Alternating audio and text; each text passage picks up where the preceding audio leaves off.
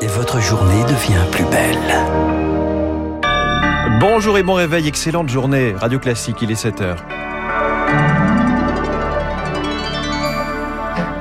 La matinale de Radio Classique avec François Geffrier. C'est une journée qui a transformé le monde le 11 septembre 2001. 20 ans après, les États-Unis s'apprêtent à commémorer les attentats les plus meurtriers de l'histoire.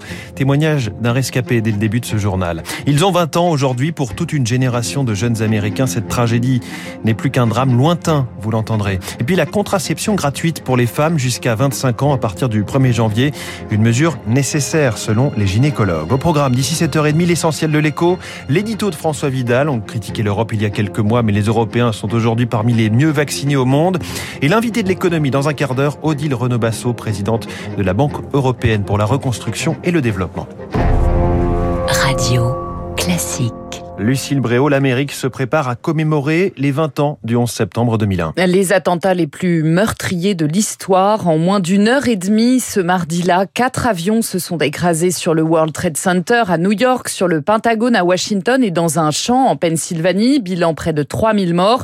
Bruno Delinger travaillait au 47e étage de la tour numéro 1. Il a réussi à s'échapper et à survivre. 20 ans après, il s'est confié à Elodie Wilfried. J'étais en train de télécharger mes mails lorsque soudain j'ai entendu un bruit euh, qui dépasse l'entendement. J'ai levé la tête, l'avion arrivait, il s'est écrasé aussitôt. Et moi je suis sorti dans la rue, je me suis retourné, j'ai regardé la tour en feu, et là je n'en croyais pas mes yeux. À quelques dizaines de mètres, la tour numéro 2 s'est écroulée. En quelques instants, alors que c'était une journée merveilleuse, tout est devenu plus noir qu'une nuit.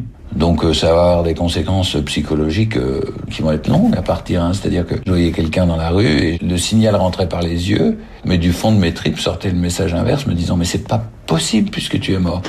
Donc euh, évidemment, il y avait un plomb qui explosait dans ma tête euh, et ça a duré des semaines et des semaines ça. Quand on a vécu de telles horreurs, comment on arrive à se reconstruire? Comme tous les gens de New York, on a été tellement choqués que on a tous été portés par une ferveur.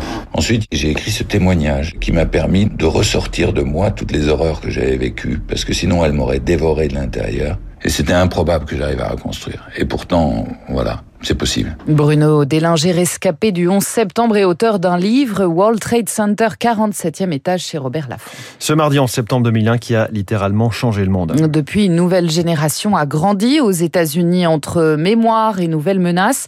Une génération pour qui ce drame reste tragique, mais lointain, Marc Tédé. Lorsque les tours jumelles se sont effondrées ce 11 septembre 2001, Anna venait de voir le jour. Aujourd'hui, elle a 21 ans et elle étudie les relations internationales.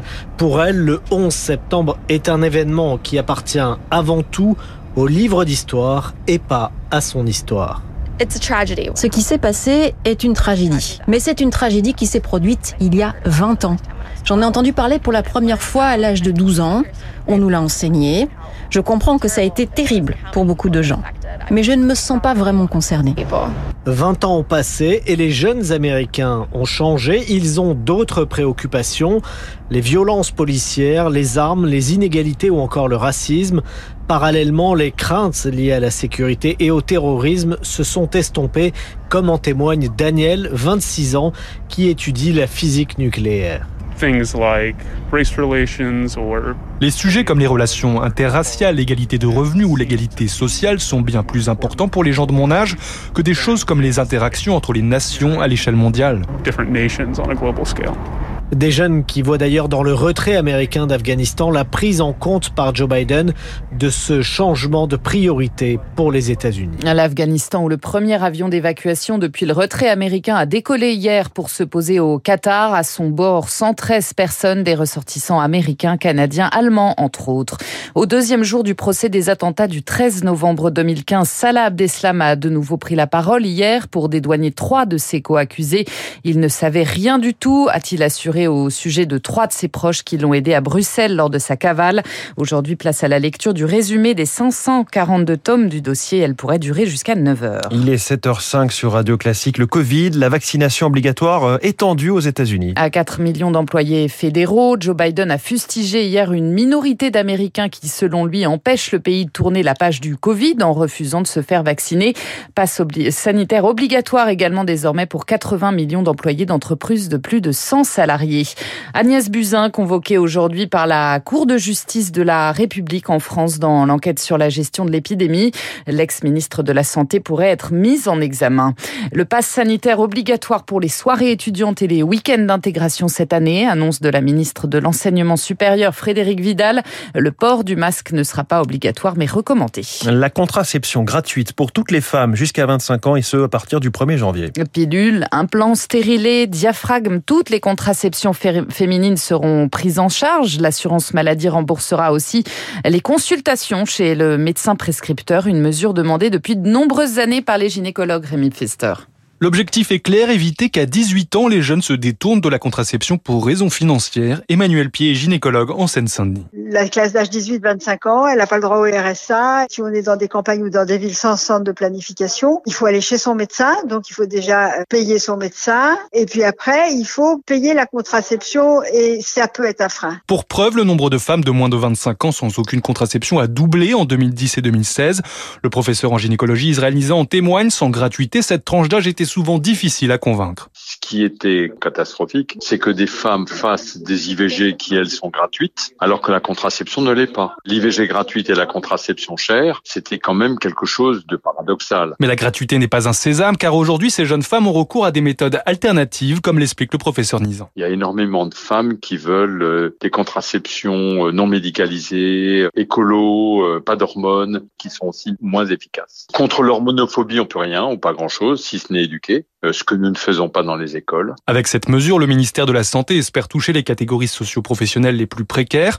L'extension de cette gratuité représentera 21 millions d'euros par an pour l'assurance maladie. Rémi Pfister, la disparition de Lucette Michaud-Chevry, l'ancienne ministre en charge de l'action humanitaire et des droits de l'homme de Jacques Chirac, est décédée à 92 ans.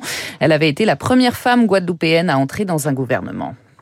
Des centaines de Français ont rendu hommage à Jean-Paul Belmondo. La file d'attente s'est étirée jusque tard dans la nuit devant les Invalides. Plus tôt dans la journée, Emmanuel Macron avait prononcé l'éloge funèbre de l'acteur. Nous aimons Belmondo parce qu'il nous ressemblait, a déclaré le chef de l'État. Ses obsèques auront lieu à 11h en l'église Saint-Germain-des-Prés. Merci beaucoup. C'était le journal de 7 h de Lucille Bréau. Dans un instant, le rappel des titres de l'économie, l'édito de François Vidal des Échos, puis Odile Renaud-Basso, une Française à la tête d'une organisation internationale directement engagée dans la sortie de crise, la transition écologique, le progrès dans des dizaines de pays. La présidente de la Board